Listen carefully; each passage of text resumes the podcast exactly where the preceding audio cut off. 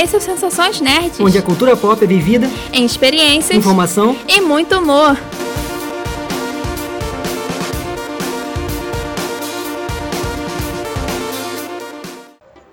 E aí, pessoal? Eu sou a Beta. Eu sou o Fabrício Gnomo. E no programa de hoje vamos falar o que é DLC e como que elas são tratadas no mundo dos jogos.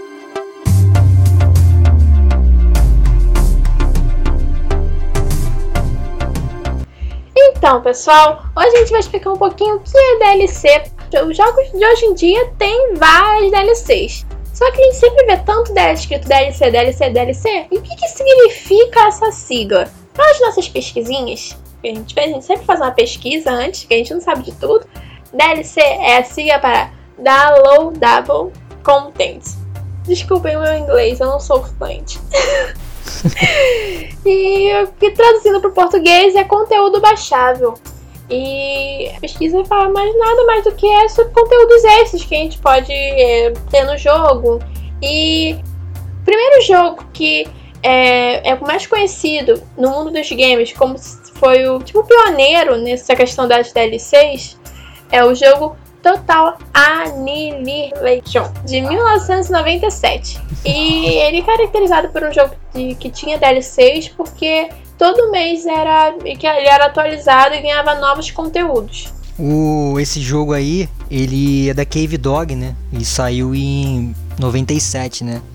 E ele tinha essa questão dos conteúdos e antes, junto dele, né, a gente não pode esquecer também do Warcraft 2, né? Que até eu tava comentando com o Beta antes do, do, do, programa, né? Que também teve essa expansão, né? Um jogo de PC.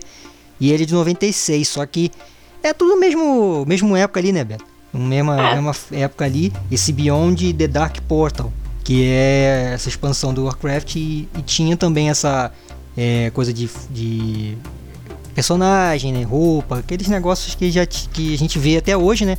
Mas que eles colocavam na, na, na como um jogo, uma, uma expansão completa, né? Tinha todas essas coisas no, no, próprio no próprio conteúdo, né? Não era separado, né? Então tinha todas essas coisas juntas.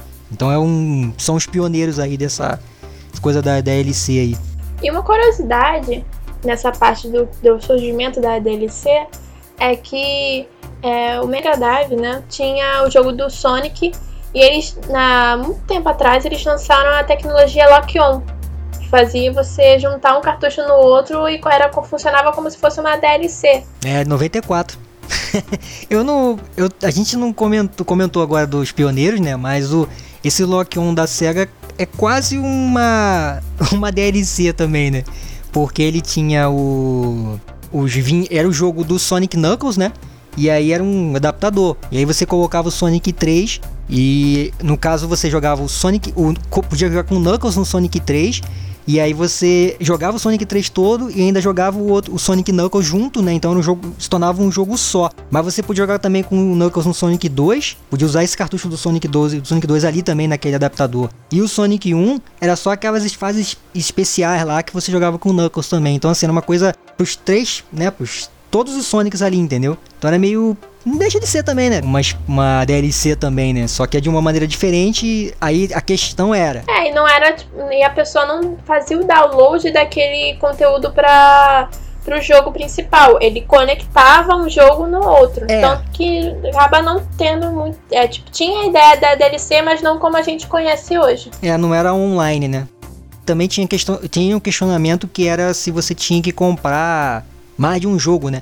Imagina, você tem que, tem que comprar o Sonic, esse Sonic Knuckles, lá o Lock On, mais o Sonic 3, mais o Sonic 2, mas todos os Sonic você tem que ter pra... Haja dinheiro, né? então é, é meio é difícil, né? Mas assim, a ideia aquele embrião é mais ou menos isso, entendeu? Só que não é um não é online nem nada. Mas a SEGA sempre teve essas coisas, né? Tanto que a gente ainda vai falar sobre ela pra frente aí. É, agora, esse aqui é o nosso programa.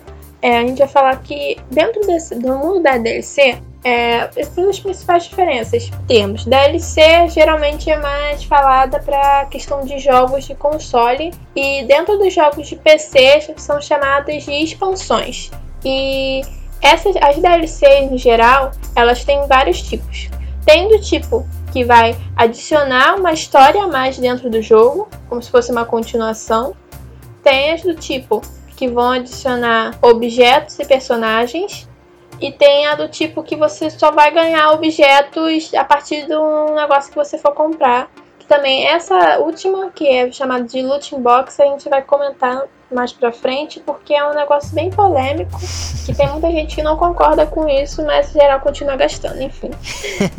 Complicado, hein? Então, pegando essa coisa da crítica, é, as DLCs elas passaram a se tornar muito presentes nos jogos e um grande boom delas se deu devido à Steam. Teve aquela que o Fabrício falou, né? Que teve o Warcraft, a Blizzard foi, com, conseguia lidar muito bem com essa questão da DLC, de trazer realmente é, uma DLC com todos os conteúdos que uma pessoa esperava que fosse tendo um conteúdo adicional.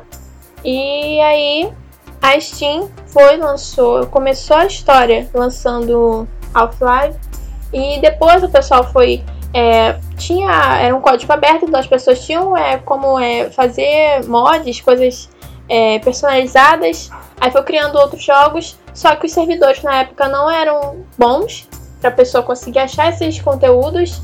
Aí surgiu a Steam onde juntava tudo, onde a pessoa podia comprar o jogo, onde a pessoa podia achar o, a, o conteúdo adicional do jogo e onde a pessoa podia jogar com outras pessoas. A partir daí que teve esse boom das DLCs, porque ninguém mais precisaria sair de casa para pegar e às vezes comprar um CDzinho que só tinha uma arminha como conteúdo adicional.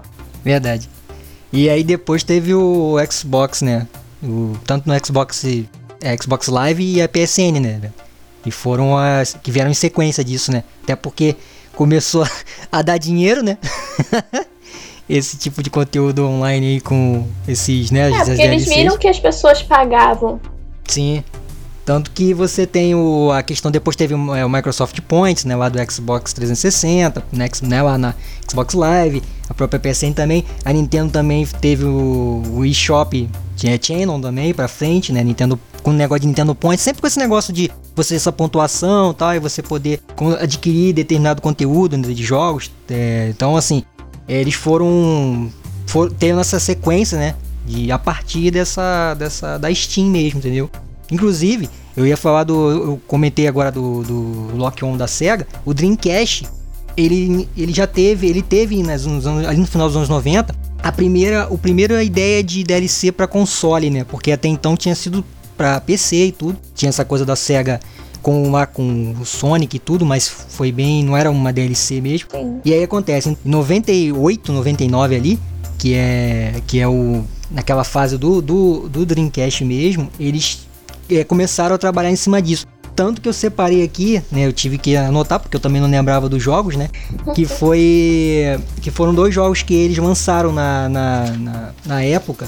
O primeiro foi o tal do Floygan, Floygan Bros. E ele lançou a DLC também, né? Com, tinha um conteúdo principal e eles anunciaram a DLC, só que o console quebrou, né? Então, praticamente essa DLC, eu tava até comentando isso com o Beta, né? A gente ficou fazendo reunião de pauta do programa, que foi lançada, tem dois, três anos atrás foi lançada essa DLC. Né? Demorou pouco pra lançar, né, Beta?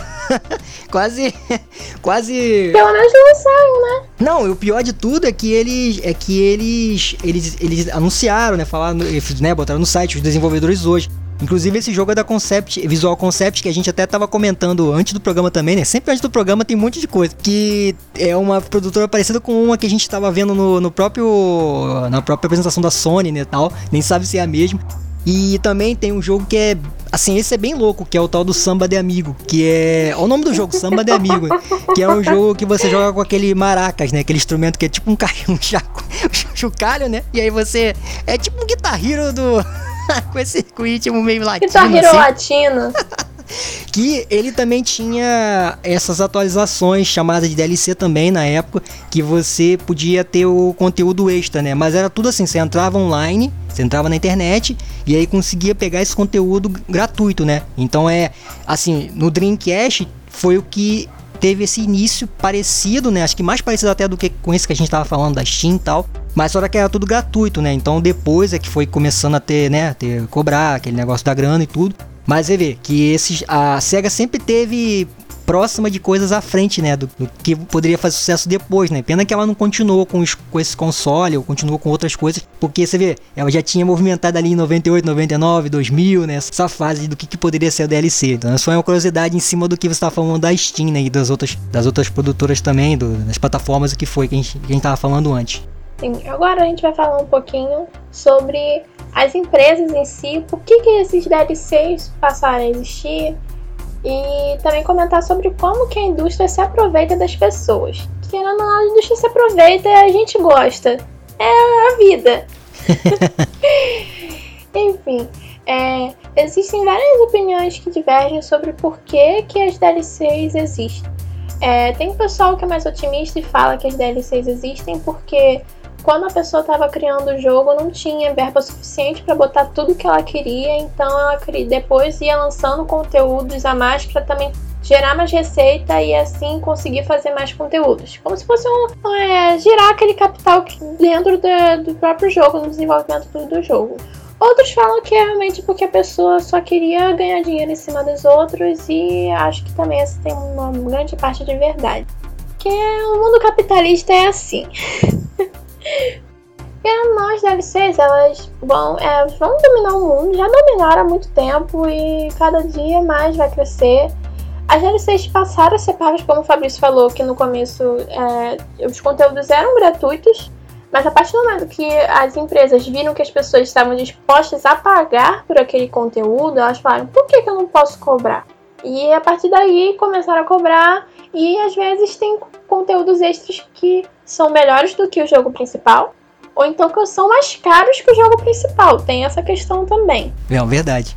Mas, Beta, tem uma polêmica aí, ó. Vamos na polêmica aí. Para, para, para, para, para. Igual a John Kleber. Porque é o seguinte. É, você, você tá acostumado a mais jogar né, esses conteúdos assim, mais novos, tal, essas, essas coisas de DLC, tal, você tá mais acostumado que eu. Esse negócio de pay to win e loot box não dá, né, pô? Os caras, eles, é. eles... Então, como eu tava falando mais cedo, mas antes eu falei do Looting Box. Looting Box é, é coisa tá dentro desse Pay to Win, que é um modelo de DLC, só que ele é mascarado dentro do jogo. E é meio que você pega, você tá. Grandes exemplos de Pay to Win é Free Fire, PUBG, Borderlands, Apex Legends. Então são geralmente jogos de tiro que são muito populares na camada adolescente. Então, é, eles basicamente pegam é, conteúdo tipo armas melhores, roupinhas, é, pontos para você comprar mais roupinhas, é, mais insígnias, essas coisinhas todas. Eles pegam, botam isso tudo para a pessoa comprar e incentivam a pessoa a comprar para poder a pessoa ficar às vezes mais forte dentro do jogo. E isso movimenta, eles ganham muito dinheiro, mas eu, na minha opinião, eu acho que é abusivo, porque acaba se tornando um vício para as pessoas. Que você volta e meia, você vê casos na, na televisão onde é, as crianças, os adolescentes roubam os cartões dos pais e compram 200 reais em negócio de jogo e a gente fica estarrecido. Porque é uma coisa que a gente vê que acontece e, tipo, não era pra ser assim. Eles meio que acabam, a indústria acaba alimentando é, essa coisa. Não, se, se você não compra, fica aquela rodinha de mil. Se você não pode comprar tal pacote, você não vai ganhar o jogo. Você não vai conseguir chegar em tal fase. Você não vai conseguir virar mestre dentro de tal jogo, que isso e aquilo outro. E isso meio que acaba com o que é jogar, sabe? É complicado. Claro, as pessoas têm que. Os desenvolvedores têm que ganhar o dinheiro em cima do trabalho deles, porque ele foi difícil, não é qualquer um que consegue criar um jogo do nada. É algo que demanda tempo, que demanda responsabilidade, que demanda criatividade. Então, a gente sabe que é, é, as pessoas precisam ganhar dinheiro, que é o ganha-pão deles. Só que é, chega um momento que, né, quando tem essas coisas, criar conteúdo, meio que é, incentivar, ficar nessa coisa de incentivar, manipular a cabeça das pessoas para comprar esse conteúdo que às vezes não é exatamente essencial dentro do que do jogo, acaba sendo errado, porque é, tira a essência do que é jogar. Tanto que Mas ainda tem, Sim. ainda tem um ponto que é que você estava falando, que é o seguinte, é eu tava lendo sobre isso, como eu falei, eu não acompanho tantos jogos mais novos, então assim, que as, algumas empresas que são acusadas de colocar o conteúdo que não é aleatório, né, naquele nesse multibox mesmo, né? Uhum. Então assim, você tem a questão de você pô, pagar para vencer, né, que eu acho que é que é muito desigual, né? Porque pô, você não tá é, fomentando ali desafio, essas coisas. Porque se o cara tem um. Você entra num jogo desse. Aí você, pô, encontra alguém, tá? Você fala, cara, tem nível não sei quanto. Mas o cara não tá no nível sei quanto porque ele fez um, né, todo um caminho para aquilo. Ele pagou lá e ficou com um nível gigante daquilo ali porque teve um, um desses, né, desses é, artifícios assim, entendeu? Ainda tem esse ponto. Mas é, é uma coisa que eu acho que é assim, pra, pra, só para adiantar um pouco, que esse. que é uma coisa que tanto os desenvolvedores quanto os jogadores é, é que, por exemplo, os jogadores têm que ficar de olho também, entendeu? Porque como você falou, uma coisa muito capitalista, né? O mundo capitalista que a gente vive, né? É o pessoal também não tá muito ligando assim, né? Porque fica vício, tem a questão do viciado ali e tal. Tem um cara que tá vendendo, né? E tem, e, a, e, tem que ter uma a comunidade, né, do, de games, o que for, é que tem que ficar de olho, né, nessas coisas, porque senão continua lançando, né? Não vai parar assim, ah, vou parar de fazer isso aqui, mas tá vendendo. O próprio FIFA tem essa coisa também, né? De você ter itens também, entendeu? Que você vai. Então, um jogo gratuito tem isso também. Pode ter problema com a questão de quem tá. É, de criação de jogos novos, né? Porque se você ficou você tá mantendo sempre um jogo ali. É, pô, você incentiva. Inclusive, a entrevista que eu tava lendo sobre o Shigeru Miyamoto, com ele, né, que é o criador lá do, do Super Mario, né, da Nintendo, um lenda lá da Nintendo, que ele fala exatamente isso. O cara tendo um jogo gratuito, você tem várias coisas que você vai colocar de itens ali que você vai comprando, o jogo nunca vai morrer. Óbvio, né? É, acho que é o que tem hoje, né? Mas aí, em compensação, isso também pode prejudicar quem tá, quem tá produzindo, né? Porque, ó, o cara quer produzir um jogo novo, mas, pô, dinheiro que vai gastar. E, pô, é mais fácil às vezes você colocar gratuito porque, né, é mais barato ali, você vai ter o, o feedback, né? então é muito complexo né, essa parte né, do, de, de coisa do lootbox ou pay to win mesmo, porque tanto que eu tava brincando porque você tá, tá mais acostumado a, a, ver esse tipo de coisa nos jogos, né? Do que eu, porque tem jogado mais coisa antiga e tal. Então eu fico pensando, pô, se tivesse um pay to win pra jogar lá um surfista prateado, que eu falo em todos os podcasts que eu posso falar, eu já falei, já. Eu sempre comento nas coisas que é um jogo que é impossível de jogar. É, surfista prateado, o jogo é impossível. Então se tivesse um pay to win lá, um pague pra vencer lá, esse jogo, você falesse alguma coisa, porque eu... Uma vida extra, pelo menos, né, Fabrício? Pô, você jogava também, mas o final é lá. Você ganhou, matou o último mestre, aparece assim, fim. Não aparece mais nada. então, assim, fazendo uma brincadeira com isso, né? Tem esse ponto que eu acho que é importante, né? E aí eu tá. Acabei te, te, te cortando aí, mas é. É em cima dessa coisa do lootbox eu acho muito complexo, né? Principalmente na sociedade, tudo que a gente já vive. Essa questão de, pô, de ser capitalista, mas é, a questão do mundo dos games tem muito, tem muito isso, né? Então você pô, eu vou ficar bom, mas o cara não é bom, porque o cara ganhou, pagou aquilo ali, né? Então é meio complexo, assim, eu acho muito complexo. Sim, a coisa que quando você me contou que eu ia falar é que já estava comentando antes também de começar o programa, é a questão de muito antigamente, principalmente jogos como Mortal, Com Mortal Kombat. É, tinha é, personagens que eram tipo secretos, que você tinha que fazer várias conquistas, vários negócios para conseguir aquele personagem. Hoje em dia não. É só você ter 50 reais, isso falando, e ainda falando barato, né? Porque às vezes é muito mais caro. 50 reais, comprei aquele personagem. Cadê o sacrifício? Cadê a satisfação de pegar? Não, joguei tantas horas para conseguir esse personagem. Não, a pessoa só abriu carteira, paguei, acabou. Os personagens antes eram secretos e hoje são comprados, né? hoje são compráveis. Sim, não vamos nos estender muito sobre isso, senão vamos falar que a gente é ANCAP. Aqui dentro a gente não é ANCAP, mas a gente também acha. A gente tem a nossa opinião que tem coisas que não são justas dentro do mundo dos jogos, como no mundo todo também. É a nossa opinião, a gente sabe que não vai conseguir mudar tudo de uma hora para outra, mas é o que a gente tem para falar em relação a essa, indústria que é cruel e mesmo assim atrativa pra gente. Enfim. Agora, nessa última parte do nosso programa, a gente vai falar sobre as DLCs que a gente já jogou dentro dos jogos, né? Porque também acho legal a gente falar qual a nossa experiência com as DLCs.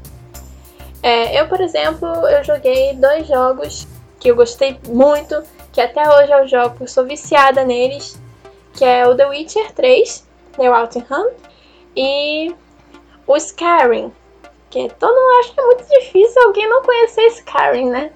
E o Fabrício vai falar sobre quais jogos?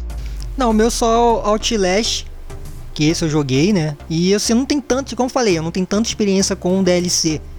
Mas esse eu eu acompanhei gameplay, esse eu joguei, né, o jogo, então assim, é mais esse. E eu queria comentar sobre Resident Evil também, que eu não joguei, né, o 7, mas eu acompanhei também as, né, as DLCs, um pouco da história assim. E eu tenho essa, eu acho que seria uma ideia de DLC que não é tão legal, por mais que eu não tenha jogado, né, mas acompanhando um pouco do enredo que eles que eles fizeram lá tal. Mais ou menos são esses dois jogos que para mim tem esse exemplo, né? de, de DLC, assim. Não é jogo recente, mas tanto recente, né? Apesar que Resident Evil também é. Mas é mais ou menos a experiência que eu tenho, assim, com isso. O primeiro jogo que eu vou falar aqui é o The Witcher 3, que foi um dos jogos que eu, eu sempre, quando eu falo desse jogo, eu preferi da minha vida toda. E as, ele teve duas DLCs que adicionaram conteúdo de mais horas no jogo, com mais missões e tal, que foram a Half of Stone, Corações de Pedra, e a Blood and Wine, que é sangue e vinho. É a Head of Stone, a gente não chega a ter um. Não, eles não criam uma nova área dentro do jogo, mas é, eles adicionam um sistema de. um novo sistema de encantamento nas armaduras.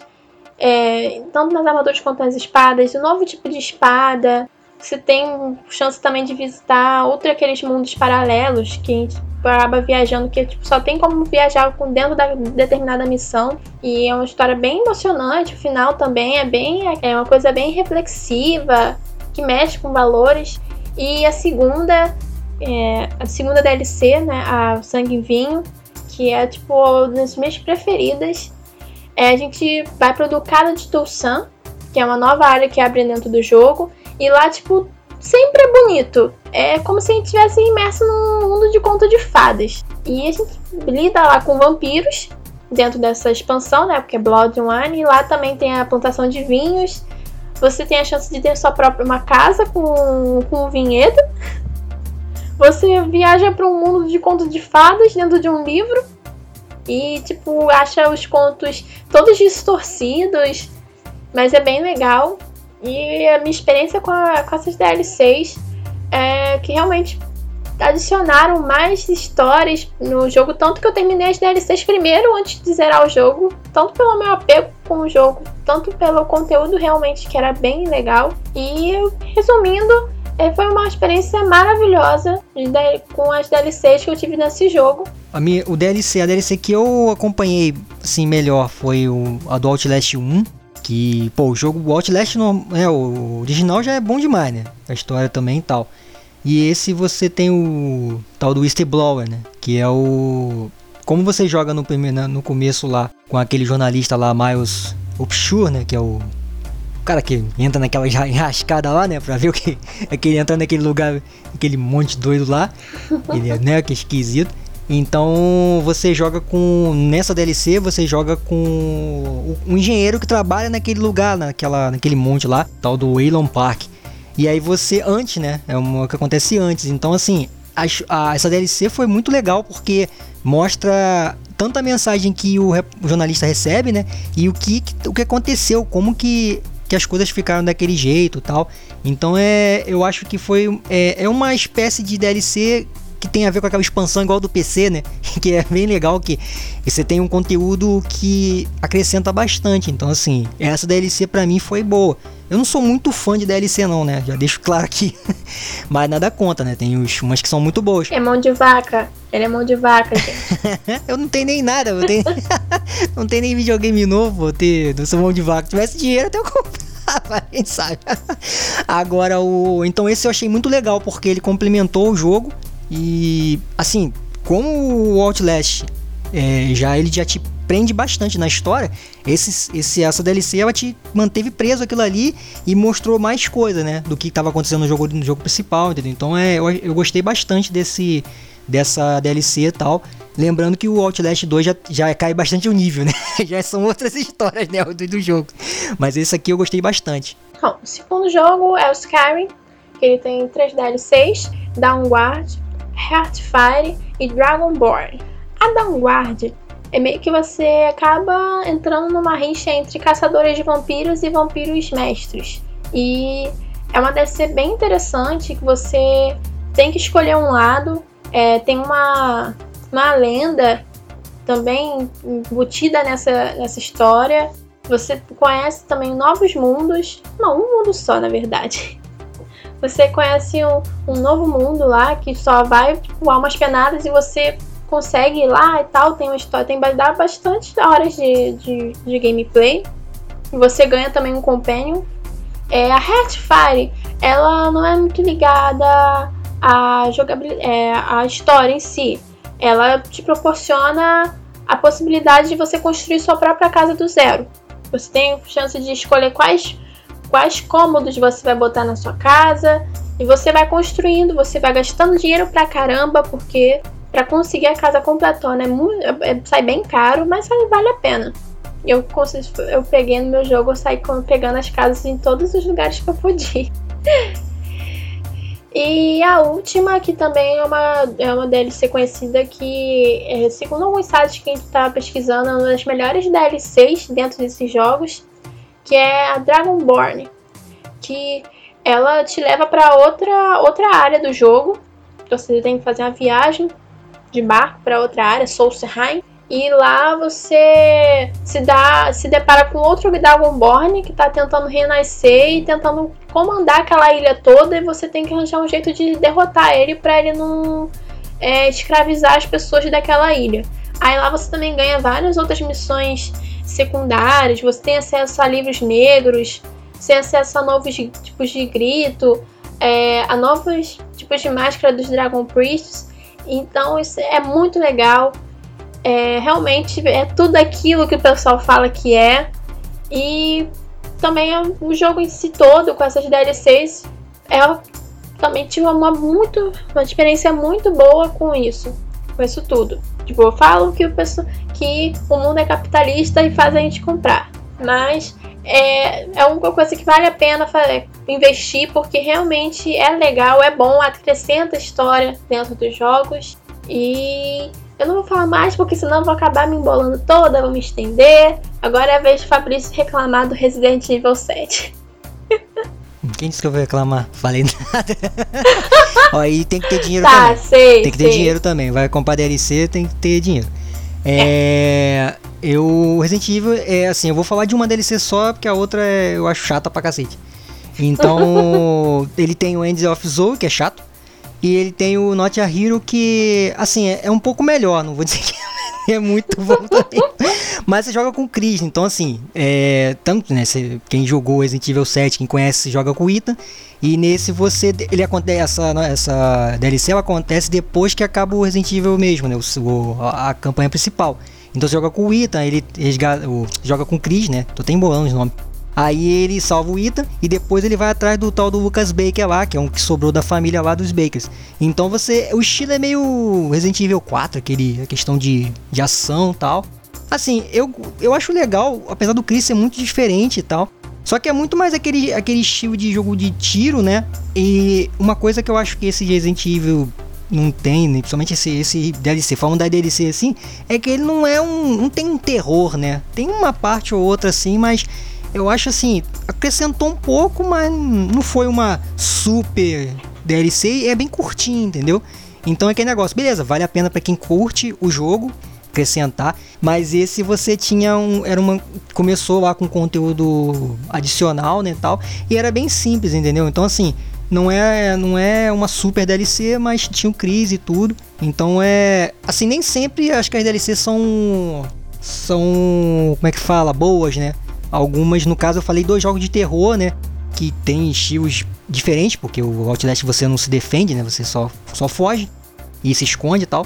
Então tem umas que são muito legais, assim. Só que esse em si eu acho que era. não era tão bom assim, entendeu? De perto do que foi o jogo da É. campanha principal, tem gente que curte e tal. Mas esse é um exemplo de que não é 100%, entendeu? Então depende muito de como que trabalha isso. Mas é dentro do que você falou, é eles vão lançar, pessoa que gosta do jogo. Eu vou dar um exemplo, ah, se fosse, é, até fiquei, a gente falou de semana passada do na, na coisa do evento. Se fosse um Gran Turismo eu tivesse grana, óbvio que eu ia comprar alguma DLC do Gran Turismo de alguma coisa. Mas porque você gosta daquele jogo, entendeu? Então você curte aquele conteúdo ali, você quer ter alguma coisa a mais, entendeu? Claro, podia ser um carro, alguma coisa, mas se fosse uma pista, algo que você realmente quer ter, entendeu? Acho que vale a pena, entendeu? Então é a questão de, de você curtir o jogo, acho que é isso entendeu? Então, no caso do Resident Evil, o cara que é fã, pessoa que é fã, gostou do jogo ali, vai ter esse conteúdo extra porque faz parte ali também da, da, daquela campanha de alguma maneira, entendeu? Só que às vezes não é tão 100%, né? Você meio que é compra, mas ficar falando, ah, não é tão bom, mas eu tenho, entendeu? Tem mais ou menos isso. Então, essa para mim é o peso dos dois jogos assim, tanto o Outlast, que é mais velho, mas é a diferença de conteúdo que foi feito, entendeu? Então a empresa pode se esforçar ou não, né? No caso da desenvolvedor que for para esse tipo de jogo, mas as pessoas vão comprar. Isso é, isso é certo. Você falou certo mesmo. E no, no finalzinho não pode deixar de falar de um jogo que é famoso por ter infinitas DLCs, que é o The Sims. Mais especificamente agora o mais novo The Sims 4. Que ele já tem. Agora vai ter. Vai ter uma hora e meia de programa então. The Não, Sims tem eu- 50 mil coisas. não, eu não vou comentar sobre todas as DLCs de The Sims 4 porque é coisa pra caramba. e uma coisa que eu tenho pra comentar é que o que me deixa frustrada é a, a DLC, a expansão no The Sims ser muito mais cara que o jogo, porque pagar 160 reais, basicamente, mais ou menos esse preço, 160 reais na expansão é algo que dói. A gente chora, a gente junta dinheiro que da onde não tem pra comprar. Eu já comprei três pacotes no The Sims, sim, eu paguei. Eu tô doida pra comprar mais, só que eu não tenho dinheiro. Então, é realmente, é aquela, essa é a questão. The Sims consegue meio que é, escravizar a gente a querer comprar, a querer. Não, eu quero esse conteúdo, porque é, eles cada vez mais vão botando mais funcionalidades dentro do jogo com as expansões. A gente fica tipo, por que, que não tem no jogo base isso? Enfim, essa foi meu desabafo sobre The Sims 4. Sensações Nerd.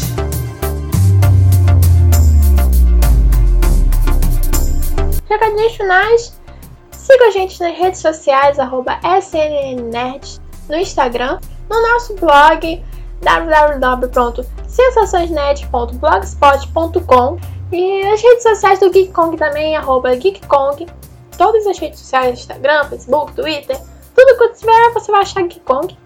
E o site do Geek Kong, www.geekkong.com.br. Recadinho final, se você pode comprar mas realmente você pode comprar.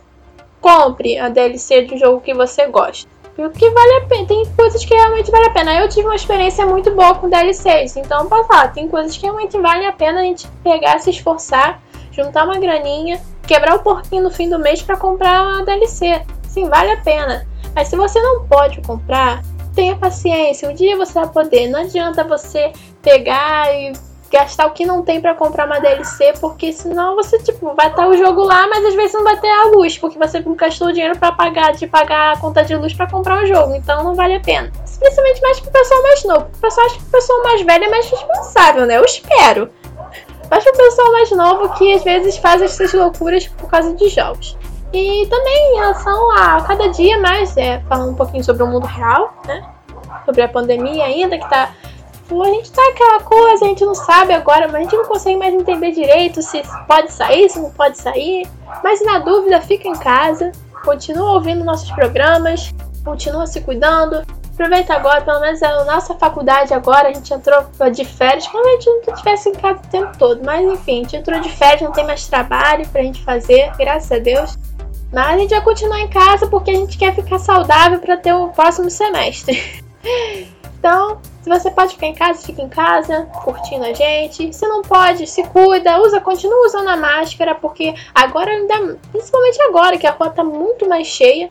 E esse foi meu recadinho final. Fabrício, tem algum recado final pra falar? É, o, eu acho que é a mesma coisa que você falou, né? De as pessoas se cuidarem, se puderem ficar em casa, né? Porque tem essa coisa da reabertura aí, que tá confuso ainda, né? A gente aqui do Rio, então tá confuso como é que vai ficar, né? E tudo. É, mas se cuidar, né? É, com relação ao, ao, que a gente tava falando, né? Além desses negócios de DLC, dos consoles e tudo, né, tem o, a questão do streaming, né? Inclusive tem a questão do, do, do do lado da Sega com o Fog, né? Que é um, uma ideia só de streaming, só o jogo só, né, só pelo streaming, então é uma coisa que, é, isso vai vai, né, vai evoluindo, então a gente vai ter coisas para frente, né? E a DLC é um, é um é o que tá hoje, né? O que é o futuro, então não tem como voltar. E apesar de eu não, como eu falei, eu não sou muito fã, né, dessa questão de você picotar coisas do jogo colocar conteúdos, mas eu acho que faz parte da, do que do mercado hoje. Então eu queria agradecer quem tá escutando nossos programas, quem escutou de semana passada também, né, que foi bem bem puxado, mas foi o, o diretor do evento. E a gente vai continuar fazendo os programas aí, né, Beta? De é, com certeza. Sempre a gente poder fazer, usando né, os recursos que a gente pode, até que as coisas me melhorem, né?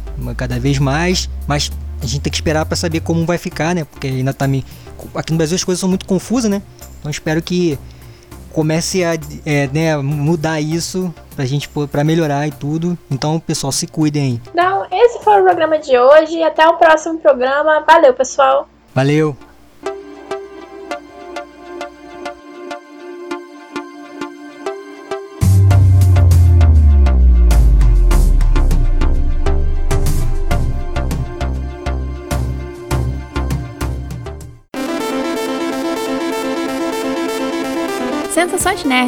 Onde as experiências são as nossas prioridades. Oferecimento GeekCon.